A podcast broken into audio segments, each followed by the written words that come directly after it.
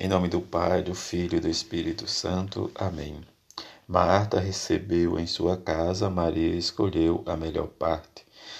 Terça-feira da 27 semana do Tempo Comum, Evangelho de Lucas, capítulo 10, versículo de 38 a 42. Naquele tempo, Jesus entrou num povoado e certa mulher de nome Marta recebeu em sua casa. Sua irmã, chamada Maria, sentou-se aos pés do Senhor e escutava a sua palavra. Marta, porém, estava ocupada com muitos afazeres. Ela aproximou-se e disse: Senhor, não te importas que minha irmã me deixe sozinha com todo o serviço? Manda que ela me venha ajudar. O Senhor, porém, lhe respondeu: Marta, Marta, Tu te preocupas e andas agitada por muitas coisas. Porém, uma só coisa é necessária. Maria escolheu a melhor parte, e esta não lhe será tirada. Palavra da salvação, glória a vós, Senhor. Hoje a igreja celebra a memória de São Francisco de Assis. Convertido a Cristo após uma juventude despreocupada, Francisco toma ao pé da letra as palavras do Evangelho e faz de sua vida uma imitação de Jesus pobre, todo empenhado em cumprir a vontade do Pai. Francisco afasta-se do antigo e tradicional conceito de vida monástica. Cria uma fraternidade. As grandes ordens franciscanas que dele têm origem frades menores, conventuais e capuchinhos. Encontra em Francisco mais que uma regra, um estilo de vida.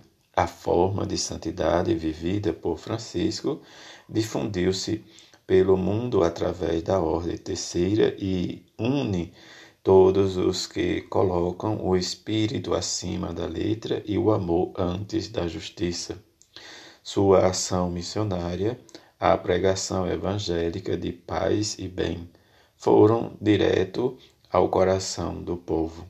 Poucos homens tiveram tanta influência na sociedade de seu tempo e de além deste como Francisco. Sua visão otimista da criação expressa no Cântico dos Cânticos. Seu amor à pobreza seu espírito evangélico inovador e reformador em plena adesão à Igreja são mensagens vividas para o mundo atual. E que São Francisco de Assis nos ajude a experimentar em nós esta força da palavra que o levou a escolher a melhor parte, como o Evangelho de hoje nos diz. Circunstância em que Paulo diz à comunidade aos Gálatas dignou-se revelou-me o seu filho para que eu o pregasse entre os pagãos. A missão de Paulo, anunciador e propagador do Evangelho de Jesus, na sua missão em nome de, do Evangelho, viveu uma, fidel, uma verdadeira fidelidade dinâmica, diz a igreja, em que, como ele diz, em experimentar Cristo de perto e vive diante da sua conversão, diz na né, entrada de Damasco, como ele fala, dizem que ele se encontra com os, os, os apóstolos, Pedro, em que ele vai realmente falando da sua experiência, diz na igreja primitiva. O evangelho de hoje nos fala de, das duas irmãs, Maria e Marta a circunstância em que Marta, agitada com seus afazeres, como o próprio Lucas nos diz, em que sempre nós precisamos estar a caminho, diz, com o Senhor e não devemos nos preocupar ou agitar por muitas coisas, isso que Jesus nos chama a atenção, e deixar que cada coisa se vá se relacionando e se colocando a seu caminho de acordo com a nossa oração, com a nossa vida mas experimentar a presença do reino em nossa vida é experimentar a nossa conversão.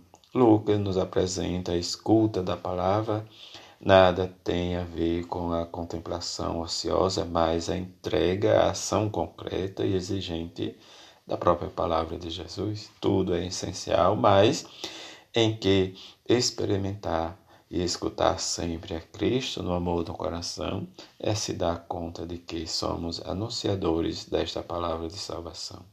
Que possamos levar os nossos pensamentos à escuta de Sua palavra como discípulo e discípula, para que possamos sempre tirar da nossa vida a melhor parte.